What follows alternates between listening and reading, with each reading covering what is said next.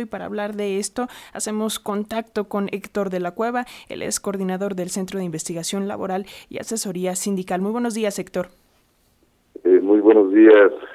aquí estamos en Silao. Muchísimas gracias por esta llamada, por hacer contacto con nosotros. Y bueno, pues para comenzar, eh, nos ayudas a, recordar de dónde viene este proceso sindical allá, allá en General Motors, haciendo énfasis, para, para ponerlo eh, en diferencia, haciendo énfasis en que eh, las elecciones de Pemex de hace un par de días, pues se, se eligió a un dirigente sindical, pero en este caso hablamos de la elección de cuál de los sindicatos existentes se va a quedar con la titularidad del contrato colectivo, ¿no es así? Sí, así es. Eh, de hecho, es una, digamos, otra prueba para la reforma laboral sobre libertad sindical que se está pues aplicando en el, en el país y donde que tiene General Motors Silao, pues yo creo que uno de sus principales escenarios también, porque eh, a principios del año pasado eh, se puso en práctica la legitimación, de la consulta sobre legitimación del contrato colectivo en esa planta, el sindicato de la CTM que estaba entonces, quizás pensó que iba a ser sencillo como siempre, pues eh, manipular los resultados, pero resulta que pues en este caso había trabajadores organizados y conscientes y pues eh, empezaron a perder en abril del año pasado, es decir, ya es una larga historia, porque hicieron trampa y se anuló ese proceso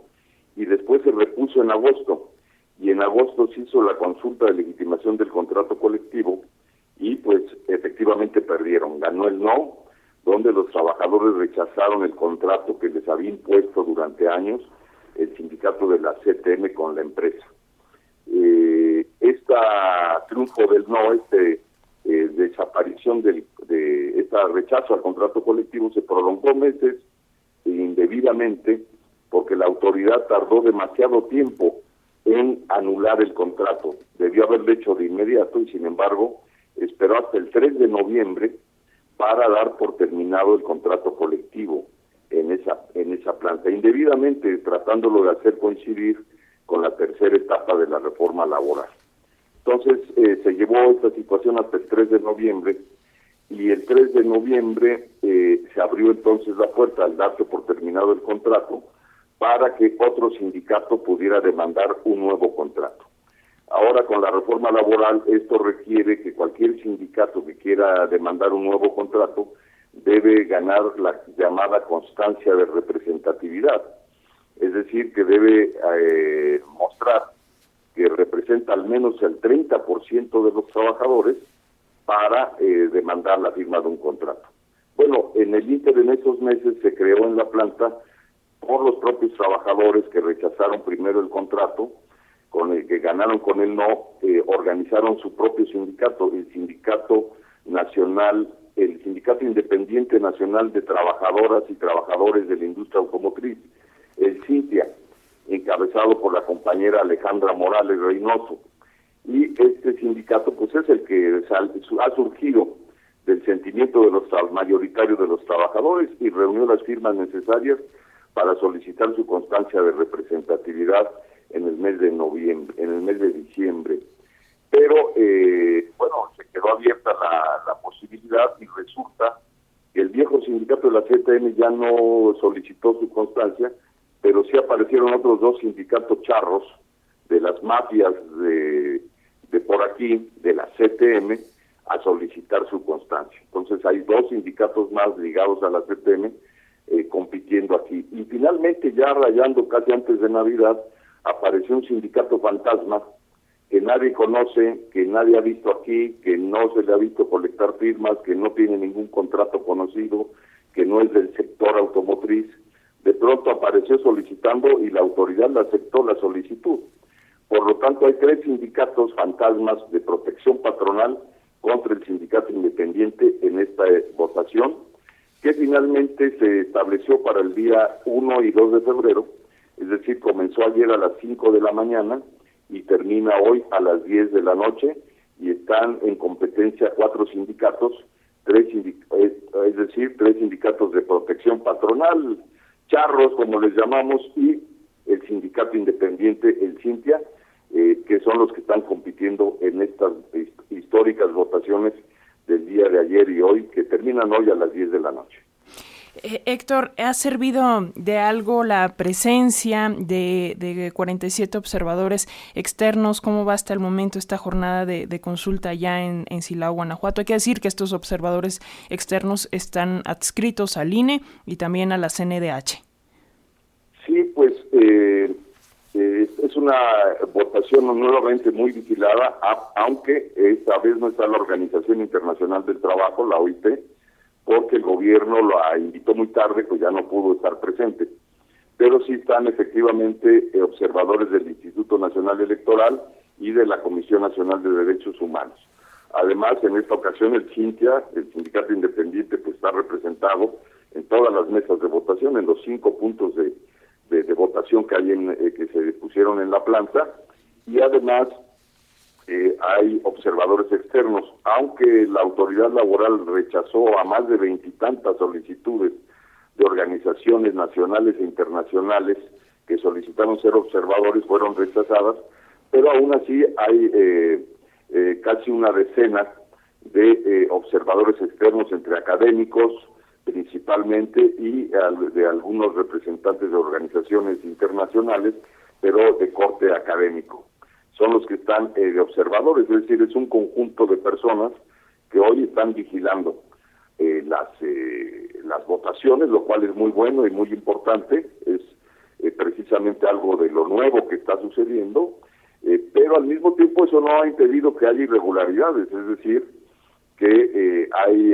la CETEN había ofrecido 500 pesos por voto acá al trabajador que después de votar mostrar una fotografía con la eh, eh, eh, mostrando que votó por la CTM con su identificación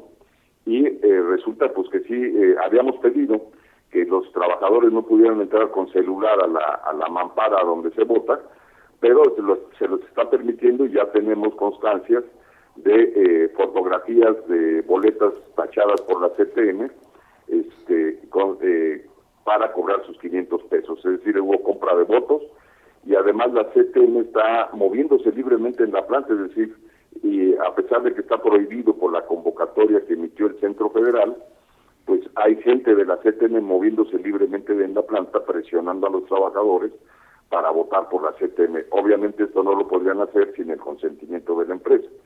Eh, pero, eh, es decir, a pesar de la vigilancia, pues eh, los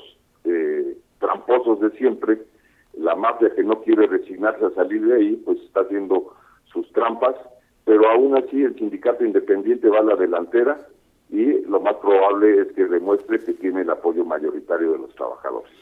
Eh, qué, interesante todo esto que nos cuentas, que se lucre, lamentable, con la necesidad de la gente, porque incluso, bueno, estos trabajadores que se eh, agruparon en este sindicato independiente, pues acusan que los salarios en las fábricas mexicanas son bajos porque eh, parte de los sindicatos se coluden con, con, los empleadores, justamente, Héctor. Pero, ¿qué ha dicho Estados Unidos respecto a todo este tema? Porque General Motors es una empresa estadounidense y hay que decir que en la planta de Silao,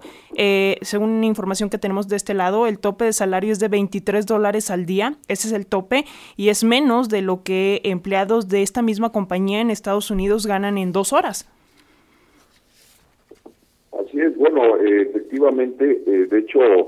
eh, en, aquí está en juego también, hay que recordar la aplicación del capítulo laboral que se negoció en el Tratado México, Estados Unidos, Canadá, y por eso es que esta elección ha estado también muy vigilada desde allá porque y hay que recordar que para la legitimación del contrato incluso el gobierno de Estados Unidos autoinició una queja por las violaciones a los derechos de los trabajadores de la General Motors Silao y esto obligó al gobierno mexicano a dar más garantías. y se sigue monitoreando en, por la eh, por gobiernos y por sindicatos de toda la región de América del Norte lo que está pasando en esta planta General Motors. ¿Por qué? Porque efectivamente uno de los problemas principales en la región ha sido la enorme diferencia de ingresos, de salarios. Antes eh, eh, era de 10 a 1, ahora ya son como 15 a 1 la diferencia entre lo que gana un trabajador en Estados Unidos y Canadá y lo que gana un trabajador mexicano. Y en particular en la General Motors Silao, eh, pues eh, se gana uno de los peores salarios, se tenía uno de los peores contratos de la industria automotriz, por eso el descontento de los trabajadores, condiciones terribles laborales, jornadas de 12 horas, trabajan en este país en donde costó mucho ganar las 8 horas, los trabajadores en esta planta trabajan 12 horas diarias, ¿verdad? Y eh, en pésimas condiciones laborales, con pésimos salarios,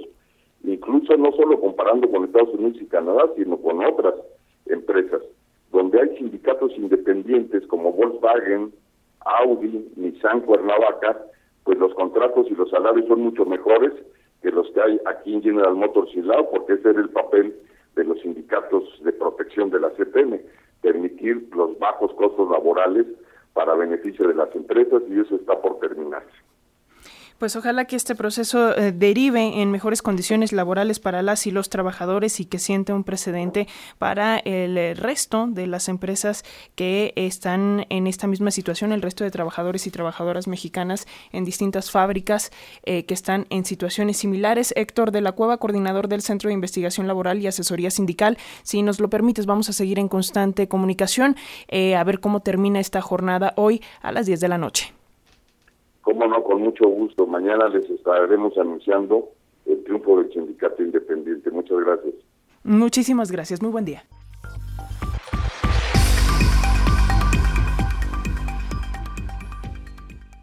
Y en este contexto, en el Senado se planteó indispensable reformar la Ley Federal del Trabajo para establecer un plazo máximo de 10 años en el cargo de dirigentes sindicales luego de las reformas que aprobó el Congreso de la Unión para avanzar en los principios de la democracia sindical,